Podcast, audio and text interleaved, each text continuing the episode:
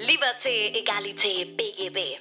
Der Podcast für Jurastudenten und Rechtsreferendare, welcher einen Einblick in die Praxis schafft und dir hilft, über den Tellerrand hinauszusehen. Und hier ist dein Host, Moritz Mümmler.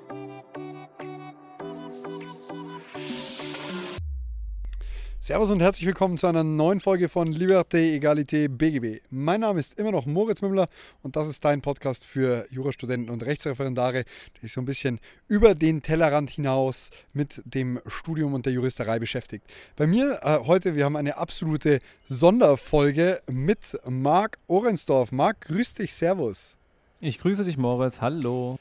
Wir haben gerade schon äh, für den Kanal von Marc äh, irgendwas mit Recht, er hat nämlich selbst einen Podcast, auf den ich gleich nochmal zu sprechen kommen werde, äh, eine Folge aufgenommen, in der wir so ein bisschen über das Podcasten an sich gesprochen haben, wie ich eigentlich dazu kam und ähm, wie es interessant ist, dass wir eigentlich das Gleiche machen und uns nicht überschneiden. Und äh, das finde ich tatsächlich am allerbeeindruckendsten bisher. Ja, und äh, so viel des Teasers, das könnt ihr dann ja bei irgendwas mit Recht hören, würde ich sagen. Genau, genau, so viel zu dem Teaser. Es ist eine Crossover-Folge. Das heißt, ähm, wir versuchen hier so ein bisschen dran anzuknüpfen. Äh, ist Teil 2, das heißt, äh, gegebenenfalls einfach kurz pausieren, beim Marc vorbeischauen, Abo dalassen und reinhören. Dann ähm, wisst ihr ein bisschen mehr über meine äh, Arbeitstätigkeit und äh, dann definitiv auch bei den anderen Folgen von Marc, wie er so seinen Podcast ausgestaltet. Marc, wie kam es dazu, dass du einen Jura-Podcast gestartet hast? Ja, also das muss man wahrscheinlich unterteilen nach Jura und nach Podcast. Äh, fangen wir mal mit dem letzteren an. Ähm, ich habe 2009 den ersten Podcast aufgenommen. Da war ich wahrscheinlich relativ früh dran. Damals mit der Idee, dass man so Technikschnäppchen äh, in Podcast-Form verwurstelt. Ja? Also so das Internet abgegrast und äh, mit einem Kumpel zusammen dann immer ähm, so die günstigsten Fernseher, äh, Laptops und was weiß ich nicht alles äh, vorgestellt. Das Ganze war natürlich ähm, zum Scheitern verurteilt, weil man da ziemlich viel in ziemlich kurzer Zeit, äh, ziemlich tagesaktuell produzieren musste. Ich wundere mich zwar immer noch, dass die großen Schnäppchenseiten im Netz noch nicht auf die Idee gekommen sind, das mal wieder aufzugreifen, jetzt wo die die Manpower haben. Ähm, aber gut, wir haben da irgendwie unsere ein paar Dutzend Folgen gemacht und äh, ich wusste, ich finde das Medium interessant. Ich habe dann immer ziemlich viel auch ähm, präsentiert, frei gesprochen, also bin da so recht ähm, das gewohnt. Dazu vielleicht nachher mal noch ein bisschen mehr, warum. Ja, und so habe ich dann irgendwann auch Referendariat gemacht und äh, während des Refs, so eine Woche vor Schluss im Prinzip, unterhielt ich mich mit einem Kommilitonen und einem Kollegen dort. Und dann sage ich, was machst du jetzt eigentlich? Ich finde eigentlich Inhouse ist für dich sehr geeignet. Dann sagt er, wie Inhouse, was? Was ist das denn? Dann sage ich, ja, also Inhouse-Jurist halt in der Rechtsabteilung. Hä? Okay, warum hat man denn da keine Station? Ich habe doch mir jetzt irgendwie vier, fünf Sachen angeguckt, aber im Unternehmen war ich nicht. Ja. Und dann stellte sich irgendwie raus, naja gut, ähm, da scheint es wohl Gesprächsbedarf zu geben, dass man, wie du eben auch schon in dem Intro gesagt hast, so ein bisschen über den Tellerrand hinaus einfach mal schaut. Und das ist natürlich am effizientesten, wenn das jemand für einen macht und man muss sich nur noch anhören, wie der Ausblick war. Ja. Und so kam die Idee des Podcasts. Und dann brauchte man noch jemanden, der das Ganze mitträgt. Und da hat sich das Kompetenzzentrum für juristisches Lernen und Lehren hier an der Uni Köln ganz gut angeboten, die für das innovative Format auch offen waren. Und dann haben wir Ende 2017 uns da dran gesetzt und seitdem, ja, alle zwei Wochen mit wenigen Ausnahmen eine Folge rausgehauen. Man muss dazu sagen, äh, seit ich weiß, dass es dich gibt, habe ich mich sehr als Copycat gefühlt. Ähm, ich ich äh, bin nicht so jemand, der scharf drauf ist, irgendwas kopiert zu haben. Und habe dann irgendwie gedacht, Mist, der macht genau das gleiche wie ich. Und dann habe ich geguckt, wie lange er das schon macht. Und dann ich so, Mist, jetzt macht er es auch noch schon ein Jahr länger, so nach dem Motto. Das ist richtig schlecht. Aber ähm, wie gesagt, ich finde es echt amüsant. Wir hatten keine Überschneidungen mit Gästen bisher, nee, was ich gesehen habe. Und ähm, das fand ich, wie gesagt, ich habe es in deinem Podcast schon erwähnt, dein, dein Podcast heißt äh, irgendwas mit Recht. Bei mir ist es irgendwas mit Recht nur anders. Und ähm, das, das finde ich cool und es freut mich auch, dass wir da so zusammengefunden haben und jetzt so ein bisschen ähm, über die, die Welt des Podcastens sprechen konnten bei dir. Ich würde so ein bisschen mehr auf deine juristische Vita gerne eingehen. Du ja, klar, bist Volljurist und mich würde interessieren, was du so hinter dir hast, was so deine Lehren waren, wie dein Studium lief, so ein bisschen in die Richtung. Ja, gerne. Ähm, Also die Themen, mit denen ich mich hauptsächlich beschäftigt habe, waren so Konfliktlösung, Konfliktbewältigung, Mediation, Schiedsrecht und dann ähm, so als übergeordnetes Thema dazu Verhandlungsführung und Verhandlungsmanagement. Fangen wir mal hinten vielleicht an, also oder im, im aktuellen an und gehen dann immer weiter nach hinten, wie es dazu kam. Also ich ähm, bin gerade relativ wenig als Anwalt tätig, vielleicht so 20 bis 40 Prozent meiner Zeit weil ich hauptsächlich, ja, neben dann auch noch dem Podcast, ähm, meine Promotion schreibe zum Thema Verhandlungsmanagement. Ich untersuche, wie man Verhandlungsmanagement an der Uni besser beibringen kann und wie man damit auch die Vorlesungen, die Arbeitsgemeinschaften und so weiter ein bisschen spannender machen kann. Mhm. Warum sucht man sich so ein komisches Promotionsthema und warum das als Anwalt? Naja, ich habe die letzten viereinhalb Jahre Wirtschaftskanzleien, also so die ganzen großen Namen eigentlich, ähm, jedenfalls die meisten von denen, zum Thema Verhandlungsmanagement beraten, zusammen mit einem ehemaligen Anwalt von einer dieser Wirtschaftskanzleien, der sich in dem Bereich selbstständig gemacht hat. Und da sind wir ja, durch Deutschland, durch Europa, durch Asien getingelt, haben da viele Workshops veranstaltet für mehrere tausend Anwältinnen und Anwälte und haben uns das Verhandlungsmanagement im wirtschaftsrechtlichen Kontext dann natürlich immer bezogen auf die verschiedenen Fachgruppen angeschaut. Also ein MA-Anwalt kann natürlich ganz anders seine Verhandlungsfähigkeiten verbessern als jetzt jemand, der beispielsweise Insolvenzrecht macht. Die haben ganz andere Fragestellungen. Ne? Wie kam es, dass du das, dass du da Interesse dafür entwickelt hast, dass du da fit warst? Also das lernst du ja nicht im Studium. Du bist ja da nicht einfach Profi. Nee, also das war so ein bisschen ähm, reinwachsen, würde ich mal sagen. Wir haben ähm, natürlich auch so Schlüsselkompetenzausbildungen gehabt. Da habe ich relativ früh angefangen. Dann habe ich zig Moodcourts gemacht. Ähm, ich weiß nicht mehr wie viele, aber zig. Und habe festgestellt, das ist alles spannend. Dieses ganze Plädieren, ähm, was dann ja auch so ein bisschen Richtung Verhandlungsmanagement schon ging, das ist mein Ding. War dann da auch recht erfolgreich habe ein, zwei Moodcourts gewonnen, wurde dann Moodcourt Coach, dann haben wir ein Unternehmen gegründet, um an Hochschulen, ähm, also erstmal noch einen studentischen Verein gegründet, dann ein Unternehmen, um an Hochschulen das Studis beizubringen. Und dann irgendwann bin ich dann gesprungen von dieser Hochschulecke zur, zum beruflichen Ecke, zur professionellen Ecke und habe das dann eben immer weiter professionalisiert, habe natürlich erstmal nur kleine Sachen gemacht und so wird es dann immer größer und dann irgendwann leitest du deinen eigenen Workshop und am Ende des Tages, neben einem soliden Fundament natürlich, war dann auch entsprechend in Harvard, ähm, habe da einen Verhandlungskurs gemacht, ähm, also habe das ganze Theoretische mir reingeballert. Aber am Ende des Tages lernst du natürlich am Problem, also mit den Mandanten, äh, mit dem, was die dir erzählen, wie könnte ich denn das machen, wie könnte ich denn jenes machen. Und dann hast du natürlich schon immer so eine ganz gute spontane Antwort parat, erst recht, wenn du das lang genug machst, aber Trotzdem gibt es immer und immer wieder Situationen, in denen du natürlich an deine Grenzen kommst und da wird es dann richtig spannend. Also da dann sich kreativ zu überlegen, wie kann man das jetzt noch lösen, was kann man vielleicht noch machen, was wir nicht sehen, gibt es irgendwelche Informationen, die wir noch nicht haben, die wir noch brauchen, ja.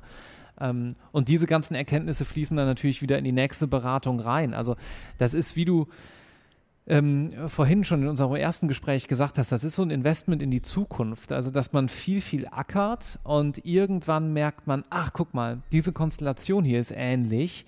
Da kann ich Lehren draus ziehen. Passt die jetzt auf die Besonderheiten des Einzelfalles an? Ja, und so kann man dann da ganz gut beratend tätig sein. Und es ist natürlich auch ein spannendes Thema. Also verhandeln, gut verhandeln äh, ist juristisch cool, ist aber natürlich auch im wahren Leben einfach nett ähm, und hilft dir auch bei unternehmerischen Entscheidungen. Also ähm, jetzt nicht, auch nicht nur, wenn du sagst, ich will das bestmögliche Ergebnis rausholen und irgendwie den anderen vermeintlich über den Tisch ziehen, sondern vielmehr natürlich noch, wenn man sich anschaut, hey, wo haben wir eigentlich gemeinsame Interessen und wie kann man Werte kreieren und dann auch was auf dem Tisch erstmal erschaffen, was dann beiden hilft, ja, wo dann auch, ja, ich finde es so interessant, wie du es schaffst, einen Win-Win-Kompromiss zu finden, der kein Kompromiss ist. Also eine Win-Win-Situation, wo beide gewonnen haben. Dieses blöde Beispiel mit der Orange trifft immer genau. ganz gut. Also äh, ganz kurz zusammenfassen für die, die es nicht kennen, weil ich das immer schrecklich finde, wenn jemand Beispiele nennt, aber dann nicht sagt, wie sie lauten. äh, es, sind, es sind praktisch zwei Menschen in einem Supermarkt, die sich um die letzte Orange für ähm, um, an Weihnachten rumstreiten. Und ähm, dann, dann, kommt eben der Verkäufer und sagt so von wegen, was brauchst denn du eigentlich? Äh, ja, ich brauche die Schale für meinen Truthahn. Und der andere sagt, ja, ich brauche eigentlich nur das Fruchtfleisch für, für den Saft. So. Ähm, dass das Beispiel in der, in der Realität oftmals gar nicht so einfach ist, wie wir, ähm, du, weil 50-50 bringt es keinem was. Deswegen der eine kriegt die Schale, der andere kriegt das Fruchtfleisch. Ähm, ich, so, so ein bisschen in die Richtung gehen, finde ich es extrem interessant, wie es manche Menschen und Parteien schaffen, sehr hart zu verhandeln und sehr wirklich hart in der Sache, aber fair in der menschlichen Geschichte, zu sagen, wir können danach uns in die Augen schauen, wir sind danach beide mit dem Deal happy, wir können uns die Hand geben und beide gehen zufrieden raus. Das ist für mich die Königsdisziplin, weil simpel, leicht, locker äh, verhandeln kann irgendwie jeder. Klar kannst du nachgeben und sagen, ja, nee, mach mal und buckeln und wie auch immer. Aber hart zu verhandeln und danach mit einem Handschlag rauszugehen und zu sagen, weißt was, keiner fühlt sich über den Tisch gezogen, alle sind happy, alle sind zufrieden, das ist Königsdisziplin. Und das ist richtig interessant. Genau, also das ist letztlich, was du da gerade beschrieben hast, ist alles so Harvard-Methode. Ne? Das wurde so in den 60ern ähm, fortan geprägt. Ähm, ballert euch das mal rein. Also das ist relativ schnell gelesen, ja, Funnel nach dem Harvard-Konzept. Getting to Yes heißt das Buch auf Englisch, Funnel nach dem Harvard-Konzept auf Deutsch. Gibt es auch als Audiobook irgendwie bei Audible und so für den Zehner. Ähm, teilweise aber auch sogar irgendwie for free über einen Uni-Zugang. Das würde ich sagen, ist fast das, mh, was jeder mal gelesen haben sollte, wenn er auch mit dem Studium fertig ist, weil es einfach ähm, diese fundamentalen Konzepte, die du da gerade auch beschrieben hast, ähm, verinnerlicht. Und dann ist es eben nicht so, dass man, dass dieser alte Spruch zutrifft, ein guter Kompromiss ist, wenn beide unzufrieden sind. Ne? Das ist dann so immer dieses Meeting in the middle und beide denken, ach komm, da wäre vielleicht noch mehr gegangen, aber ich hatte keinen Bock mehr. Sondern ein idealer und richtig guter Kompromiss sieht so aus, dass du am Ende des Tages sogar was geschaffen hast, was auf den ersten Blick vielleicht noch gar nicht da war. Also kreative Optionen aufgedeckt hast, vielleicht einer Zusammenarbeit oder ein zwischenmenschliches Fundament geschaffen hast. Das kann es auch schon sein, wie du gerade sagst hat in der Sache weich zur Person, ne? dass man sagt, okay, gut, hier in dem Deal war der jetzt halt irgendwie tough und ich habe nicht ganz das bekommen, was ich inhaltlich wollte, aber da habe ich jetzt einen Ansprechpartner und irgendwann sind die externen Parameter vielleicht mal so, dass ich dann auch in der Sache mehr kriege, aber da weiß ich, da habe ich jemanden, mit dem kann ich sprechen, den kann ich anrufen. Ja, es klingt generell nach einem sehr interessanten Thema, weil ich muss sagen, ich bin über Freunde von mir, über die ganze Amazon-Geschichte, mit der wir uns ja auseinandersetzen müssen, zwangsläufig, weil es ein Vertriebskanal von uns ist. Ähm, übrigens für den 18-Punkte-Planer und die Schönfelder Taschen. Nein, wissen die Leute hier mehr als genug. Ähm, der, bin ich in diese Coaching-Szene so ein bisschen reingekommen und es gibt ganz, ganz, ganz viele schlechte Coaches, die gar nicht nachfragen, was braucht mein Kunde eigentlich? Was will mein Mandant? Was braucht die Person. Als Coach bist du eigentlich in der Situation, Fragen zu stellen. Eigentlich gibst du wenig Antworten. So ist es. Und, und alle Antworten, die irgendwas wert sind, da sind die Leute meistens selbst drauf gekommen. Ähm, und dieses Herausfinden, was will mein Gegenüber eigentlich, ist so fundamental und wird so vernachlässigt oftmals, weil warum sollte ich meinem Nachbarn 10 Äpfel zu einem Spezialpreis anbieten, wenn er eigentlich Birnen kaufen will? Bringt mir halt gar nichts. Und das ist etwas, da sehe ich definitiv Verbesserungspotenzial und nicht nur in der juristischen Welt. Ja, und das braucht Zeit, ne? Also ähm, das ist ja auch eine, am Ende des Tages eine Vertrauensfrage. Dir wird ja auch nicht jeder direkt sagen, was er unbedingt ja. will. Ja? Zum einen, weil er denkt, er wird dann vielleicht über den Tisch gezogen, zum anderen aber auch, weil er es oftmals noch gar nicht so ganz genau weiß. Also stell dir so eine super komplexe, jetzt mal um in, in der anwaltlichen Welt vielleicht nochmal kurz zu bleiben, so eine super komplexe Verhandlung vor. Du berätst deinen Mandanten, der hat irgendeine Position im Unternehmen, der will da also vorankommen im Unternehmen, das Unternehmen hat bestimmte Ziele auf die Verhandlung, ähm, dann gibt es aber dritte, alternative Player, dann gibt es Timing-Probleme, dann äh, wo trifft man sich, wie lange trifft man sich, wie häufig trifft man sich, wer macht was, dann kommt irgendwie eine weitere Abteilung dazu und so weiter und so weiter und so weiter. Ihr merkt das schon, das ist einfach auch sehr komplex und das braucht Zeit und da muss man sich ganz bewusst auch die Zeit nehmen. Und das ist in der schnelllebigen Arbeitswelt von heute auch oft einfach schwierig. Ich verstehe das nicht immer ganz, erst recht nicht bei Anwälten, die pro Stunde bezahlt werden. ja. ja. Aber viele Mandanten sagen natürlich, komm, du bist Anwalt, du kannst das, das wird hier einfach, ähm, ist sozusagen Hygienefaktor, selbstverständlich wird das einfach so mitgemacht. Aber ganz einfach so mitmachen kann man das nicht. Wenn man da wirklich werthaltige Beziehungen aufbauen will, dann muss da schon ganz bewusst auch Energie reinfließen. Ja, ich habe das bei mir persönlich festgestellt, dass ich oftmals hm, bereits die Lösung im Kopf habe, ohne das Problem überhaupt verarbeiten zu wollen oder mit dem Problem umgehen zu wollen. Also ähm, auf, auf, privater Ebene passiert mir das ganz, ganz häufig, dass ich sage, okay, das und das stört dich, ja, dann lass uns das und das und das und das ändern. Während aber man klar sollte man lösungsorientiert arbeiten, aber es gibt auch Momente, wo man einfach mal in diesem Problem drin ist und diesen Prozess leben muss und nicht mhm. dieses, ich springe von A auf Z und zwar sofort, sondern die Buchstaben dazwischen schon auch mal irgendwie wahrzunehmen. Das, das kenne ich selber, das, das merke ich auch selbst. Äh, das überfordert auch viele Menschen. Also ich persönlich äh, würde behaupten, dass ich äh, sehr schnell denken kann. Ich bin nicht der gründlichste. Nirgendwo. Ich habe mir kürzlich eine kostümisierte Sonnenbrille bestellt. Die war echt nicht so günstig und ich Trottel habe das R von meinem Nachnamen vergessen, die ich reingeschrieben habe. Also so stelle ich mich an. Ich habe da noch nicht angerufen. Ich habe mir gedacht, das lasse ich jetzt so, weil das ist, äh, bin einfach ich. Kleiner und, Reminder. Ja, so kleiner Reminder an deine nicht perfektionistische Art. Und es überfordert aber auch ganz viele Menschen, dass ich eben entsprechend schnell bin in meinen Gedanken. Also ich habe mhm. ich hab schon Sachen weitergedacht. Deswegen sind auch meine Klausuren selten gut, weil ich bin schon am Ergebnis, wo, wo ich eigentlich noch lange das Problem erörtern müsste. Und ähm, das, da hast du sehr recht mit dem Zeitnehmen. Ich versuche das zu lernen. Ähm Vielleicht muss ich mich ja mal von dir coachen lassen. ja.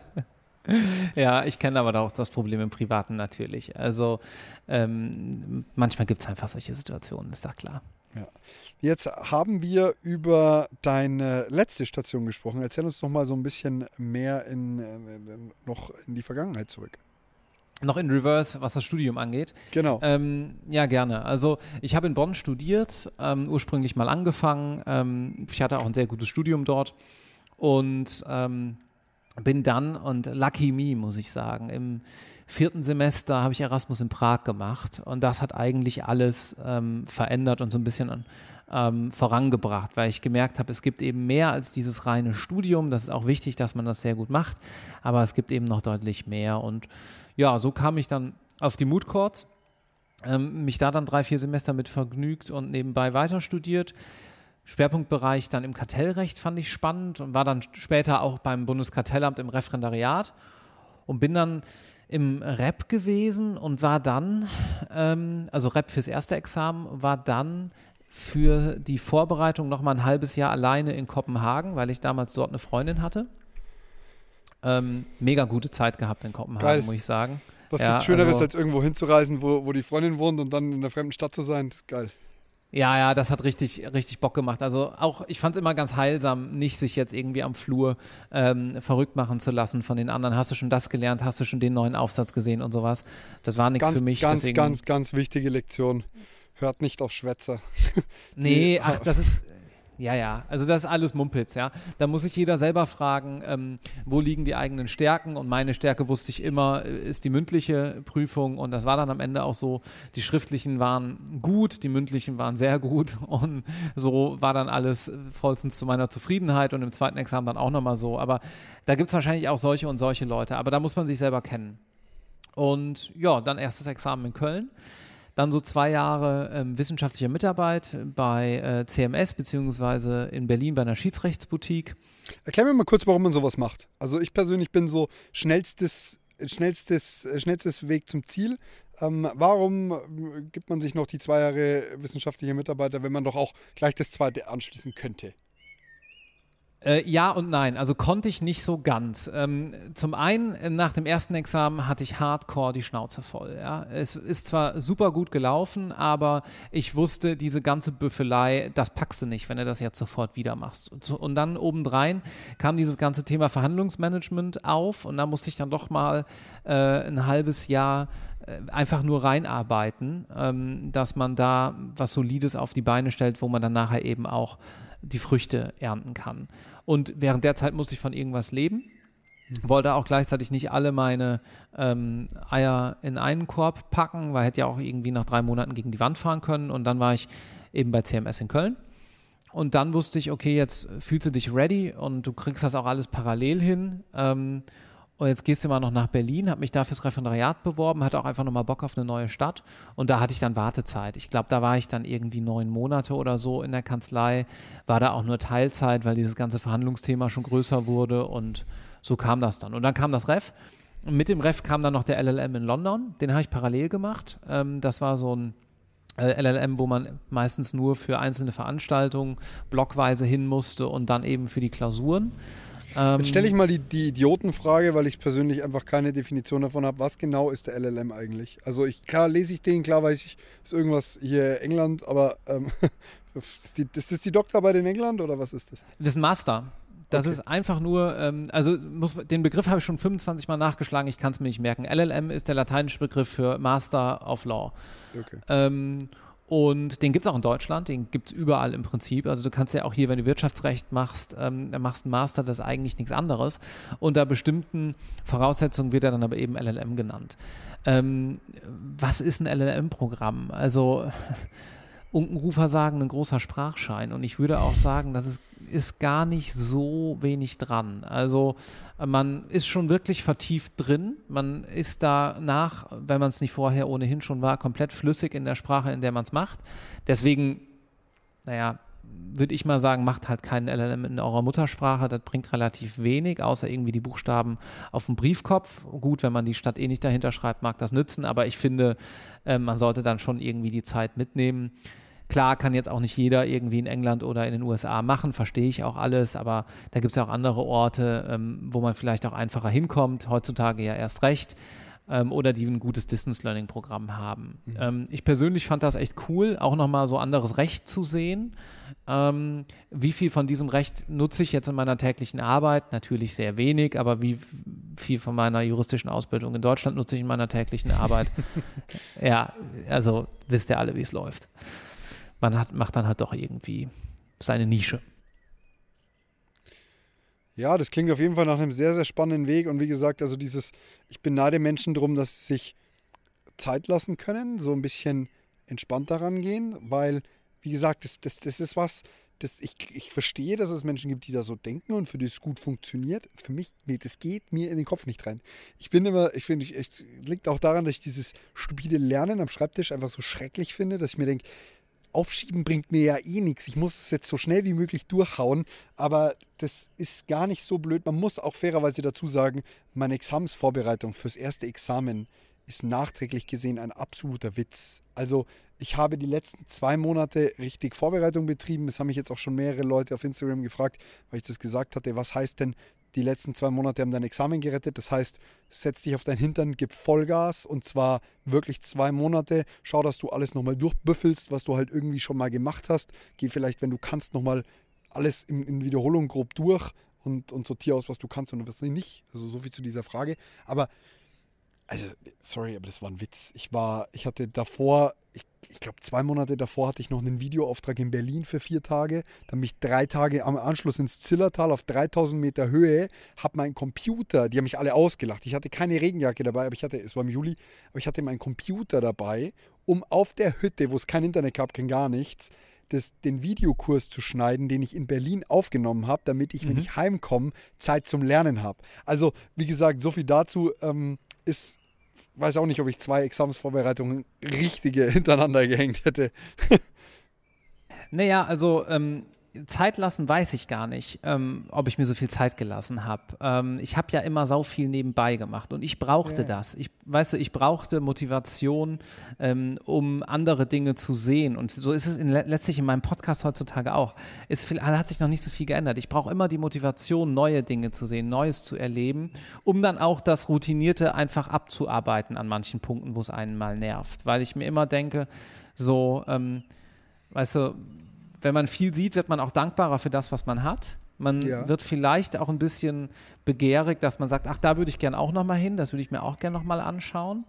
Ähm, aber lass uns nochmal auf Examensvorbereitung anschauen. Also ähm, vielleicht kurz sprechen, weil definitiv, ich kriege da natürlich definitiv. auch viele Fragen und ich äh, habe das in meinem Podcast, bilde ich das nicht so richtig ab, weil da meistens der Gast im Vordergrund steht. Insofern ist, der, ist das hier eine ganz gute Plattform, das mal machen zu können.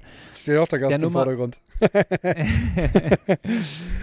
Also der Nummer eins Tipp würde ich sagen fürs Examen. Und das kommt jetzt mit dem Hintergrund, dass ich auch immer versucht habe, mit wenig Input möglichst viel rauszuholen. Und ich glaube, das ist mir ganz gut gelungen. Man kann nicht mehr als fünf bis sechs Stunden am Tag lernen. Agreed.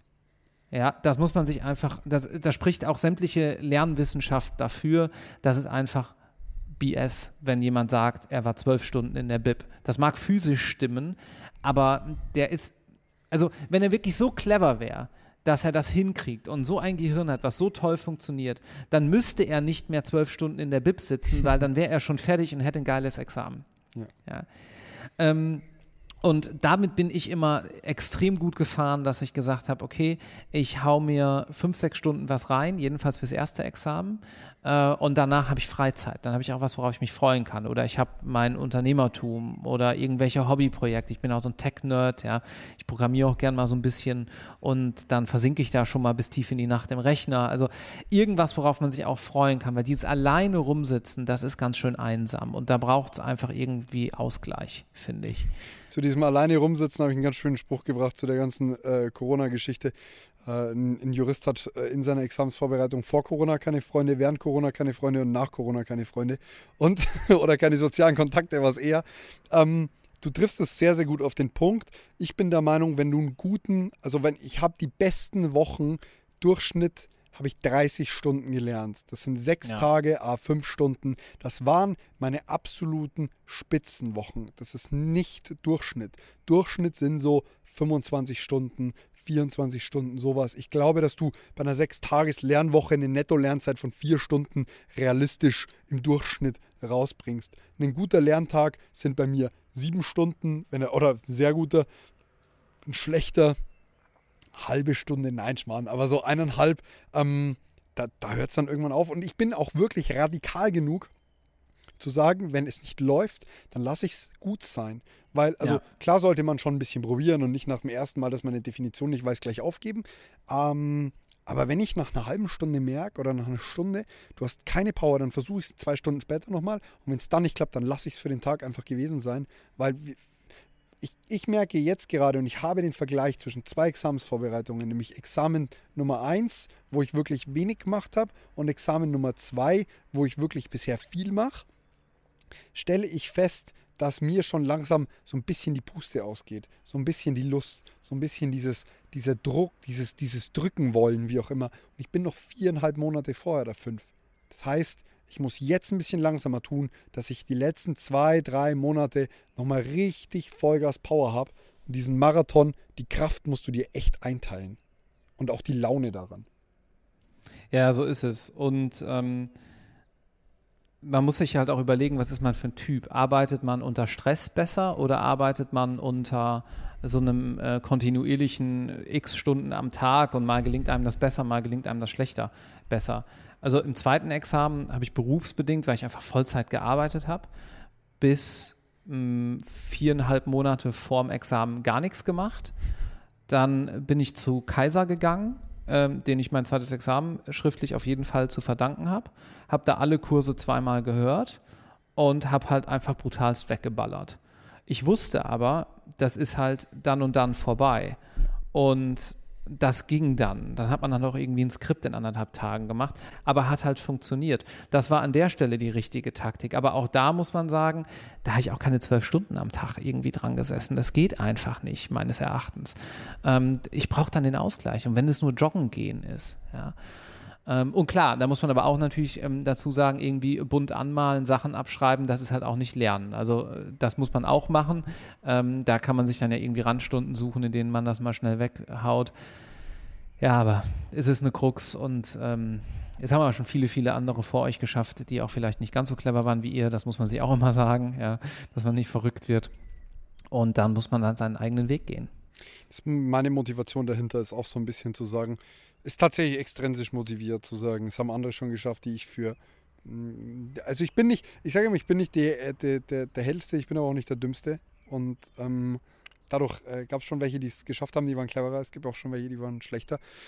Am Ende ist es wirklich so, es sagt dir jeder, keiner macht's. Klausuren schreiben, Klausuren schreiben, Klausuren schreiben. Also und dann so noch korrigieren. Ich habe fürs erste Examen gerade einmal 28 Klausuren geschrieben. Ich habe fürs zweite jetzt locker, und ich habe noch fünf Monate, schon, ich würde sagen, 50 bis 60 geschrieben. Und ich werde wahrscheinlich nochmal 40 Stück schaffen, so in etwa. Ähm, und meine Noten waren lange, lange, lange, lange. Und damit meine ich vier Monate, fünf Monate oder vier Monate hatte ich schon gelernt, da waren sie immer noch grauenvoll. Jetzt schön langsam kommen sie auf ein Bestanden. Und diese Frustration, wenn man mit der umgehen kann. Wir haben, meine Freunde haben gesagt, wie, ganz ehrlich, wie hältst du das aus? Du lernst den ganzen Tag und du schreibst schon wieder zwei Punkte, beziehungsweise das schreibe ich eigentlich selten, ich schreibe eigentlich immer drei. Äh, du schreibst schon wieder drei Punkte, wenn es Glück hast, dann mal vier. Wie hältst du das aus? Das ist nicht frustrierend. Dann sage ich natürlich. Aber ich, ich mache halt einfach weiter und klar sollte man vielleicht, wenn es gar nicht hinhaut, das anpassen. Das für mich persönlich würde ich das aber erst nach einem fehlgeschlagenen Versuch machen. Also ich würde eine Strategie bis zum Schluss verfolgen und auch wirklich da stupide dranbleiben, konsequent und kontinuierlich. Und dann, wenn es nicht klappen sollte, kann man immer noch was ändern. Aber dranbleiben ist ganz, ganz wichtig und Klausuren schreiben ist absolut essentiell. Ich hätte wahrscheinlich doppelt so gut abgeschnitten, wenn ich einfach dreimal so viele Klausuren geschrieben hätte. Ja, und du lernst halt auch, egal welchen Weg du gehst. Also viele Klausuren, wenig Klausuren. Ähm, am Ende ist es dann, wie es ist, aber du lernst auf jeden Fall so, ähm, so eine gewisse Resilienz, also eine gewisse Widerstandsfähigkeit, die dir natürlich nachher im Beruf mehr oder weniger egal, was du machst, echt zugute kommt. Also ähm, da sehe ich schon Unterschiede, wie Juristen und Nichtjuristen in Stresssituationen, gerade so, wenn sie noch relativ jung sind, so in unserem Alter um die 30 rum oder gerade auf die 30 zugehen, ähm, wie, sie, wie sie da reagieren, wenn sie in Stresssituationen kommen. Also da ist das Examen auf der einen Seite traumatisch und das Studium auch an vielen Stellen. Aber wenn man es dann gut gepackt hat oder wenn man es gepackt hat, ist es auch heilsam und man hat auch viel gelernt auf diesen ganzen zwischenmenschlichen Faktoren, für sich selbst jedenfalls. Ja, also das darf man auch nicht unterschätzen, da geht man dann schon auch ganz gut gestärkt raus auf der Ebene. Das sehe ich auch so. Und ich muss dazu sagen, was mir jetzt gerade für ein Gedanke kam, weil du von Resilienz und Stress und so weiter gesprochen hast. Ich persönlich sehe es als immensen Vorteil von mir, dass ich sehr cool bin, was Klausuren angeht. Ich bin echt entspannt. Ich bin wirklich locker und ich denke mir, zum Glück, und das ist gemein, ich weiß das, das ist hier Disclaimer, zum Glück gibt es Menschen, die da nicht so locker rangehen, weil die sind gegebenenfalls fachlich besser als ich, die sind vielleicht auch cleverer, aber die stehen sich gegebenenfalls einfach selbst im Weg, auf dem Weg zur Klausurlösung. Heißt beim Umkehrschluss, wenn du jemand bist, der von sowas betroffen ist, sei nicht derjenige, der in der Klausur am Ende davon betroffen ist. Lass dir doch nicht deine gute Note von deinen, deinen, deinen Problemen, die man gegebenenfalls ausräumen kann. Manches geht auch nie weg. Meine beste Freundin war wirklich, hat wirklich schlimm Prüfungsangst und die hat sie auch immer noch, die geht auch nicht weg. Aber die hat es geschafft, ihr Examen zu schreiben, hat, hat die beste Note der Stadt bekommen, ähm, war wirklich phänomenal die hat es geschafft, mir dadurch ein Schnippchen zu schlagen, in Anführungsstrichen, ist ja kein Konkurrenzkampf zwischen uns, indem sie hingegangen ist und gezeigt hat, was kann sie fachlich eigentlich und ich bin da gestanden und mein Vorteil war halt pulverisiert. Und mhm. am Ende ist es irgendwo Konkurrenzkampf, auch wenn ich dieses Konkurrenzdenken nicht mag. Deswegen schau, dass du irgendwie deine Möglichkeiten ja so viel verbesserst und dir nicht so Kleinig Kleinigkeiten jetzt in Anführungsstrichen, da bewegt man sich auf einem schmalen Grad, im, im Weg stehen lässt, wo man dran arbeiten kann. Ja, ich glaube, so ist es. Und auch, dass man weiterhin äh, eine gute Lerngruppe hat und ein paar Leute, mit denen man sich austauschen kann, ist auch wichtig. Ja. Dass man da jetzt nicht zu sehr in den Konkurrenzkampf geht, weil Leute am Ende des Tages, ey, es ist eine, Mo es ist eine Momentaufnahme, so rum.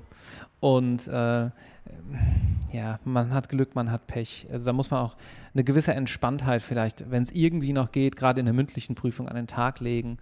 Da muss ich auch sagen, die Leute, wo ich sagen würde, ja, das sind eher die cooleren Typen, die haben dann meistens auch, gemessen an dem, was sie so fachlich drauf hatten, ähm, ganz überproportional gut auch in der mündlichen abgeschnitten. Ja. Ähm, und sowas kann man auch trainieren übrigens. Also ähm, ja, klar. Diese, diese Entspanntheit kann man wirklich trainieren.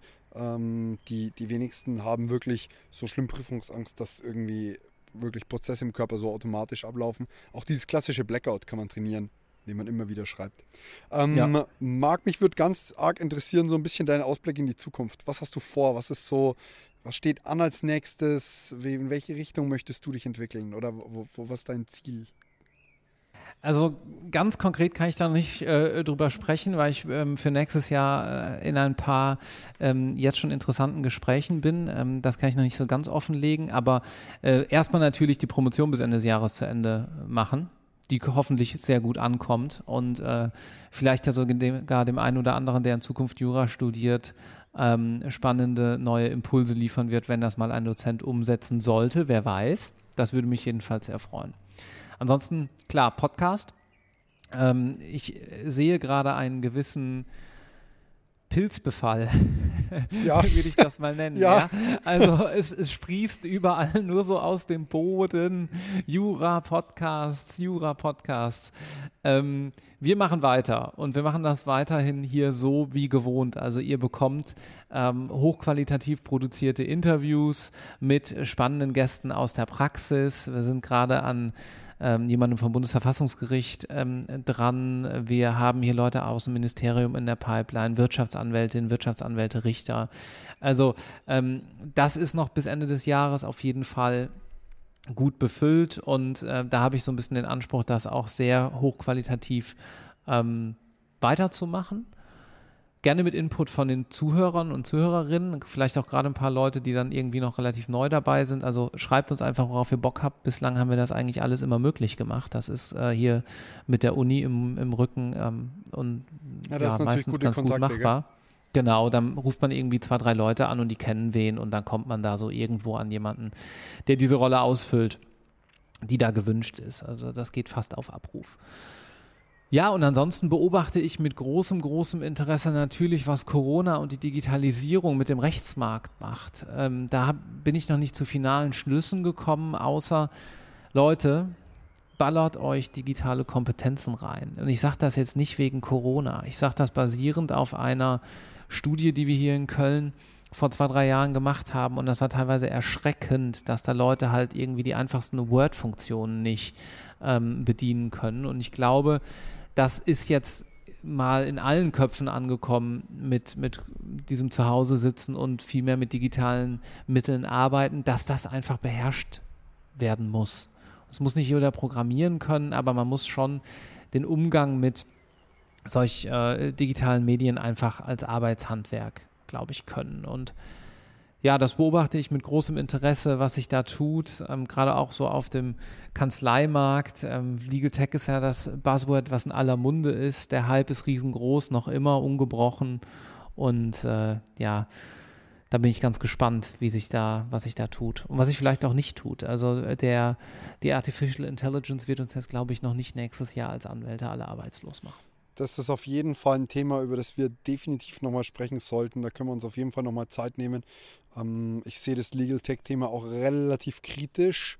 Ähm, gerade nicht nur, weil es gehypt wird. Ich sehe Sachen generell sehr kritisch, wenn sie gehypt werden. Äh, wobei unsere Taschen auch ziemlich gehypt werden, die sehe ich nicht so kritisch, aber ähm, äh, nein, also das ist so, wenn es wirklich in aller Munde ist, dann ist immer die Frage, was ist dran, wie auch immer.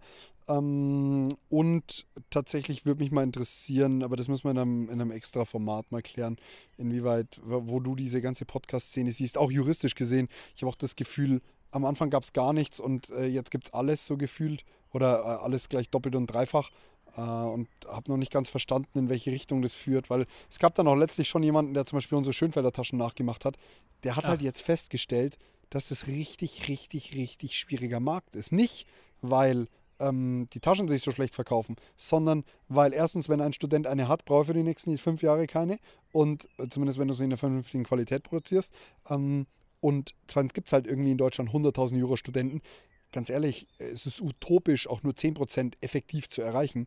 Und da bist du halt in. Es ist ein interessanter Markt. Es ist ein Markt, wo ähm, auch so dieses ganze Podcast, wo, wo viel fachliche Kompetenz gefragt ist, wo, wo sehr speziell ist, aber halt klein.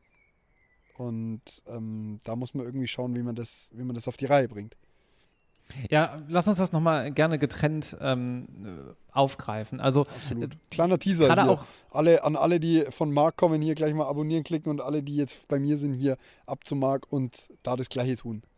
genau, und wir sprechen nochmal über Legal Tech, ob Podcasting eigentlich schon Legal Tech ist und wenn ja, was bedeutet das? Und ich würde mal sagen eher nein, aber die Frage ist natürlich spannend, wen kannst du eigentlich mit Podcasts erreichen und wie entwickelt sich das weiter? Und es gibt ja auch ein paar Anbieter im Markt, die nutzen das eher als sehr direktes Marketing, wo man sich dann auch fragt, hm, okay, ist da jetzt wirklich so viel Inhalt hinter in der einzelnen Podcast-Folge? Ähm, und es gibt andere Anbieter, ähm, also darf ich ja vielleicht so die als meine Einschätzung geben. Also du lieferst ja Mehrwert für deine Hörer, ja, und du machst halt auch noch andere Sachen, ja, und cool. Also dann wird man halt darauf aufmerksam, so ist es halt. Aber hier gibt es halt äh, coole Inhalte bei dir. Ähm, und dieser Trend, also dass Leute denken, ja, Podcast kann ich jetzt einfach so machen, ich setze mich da einfach hin, setze mir ein Mikrofon auf und dann mache ich Werbung für mein Produkt. mach das mal 50 Folgen. Ich weiß nicht, ob das so nachhaltig funktioniert. Ich glaube, das wird den Zuhörern relativ schnell langweilig. Ähm, ja, aber muss ja jeder für sich selber entscheiden. Dafür kann man ja Subscribe-Button klicken oder halt auch nicht. Mega. Ich freue mich auf jeden Fall, ähm, dass wir nochmal sprechen und über dieses Gespräch. Es war wirklich absolut geil, mit jemandem zu sprechen, der irgendwie das Gleiche macht und doch anders mag. An dieser Stelle vielen, vielen Dank, dass du dir Zeit genommen hast und dass das hier geklappt hat. Danke dir. Ciao, ciao. Ciao.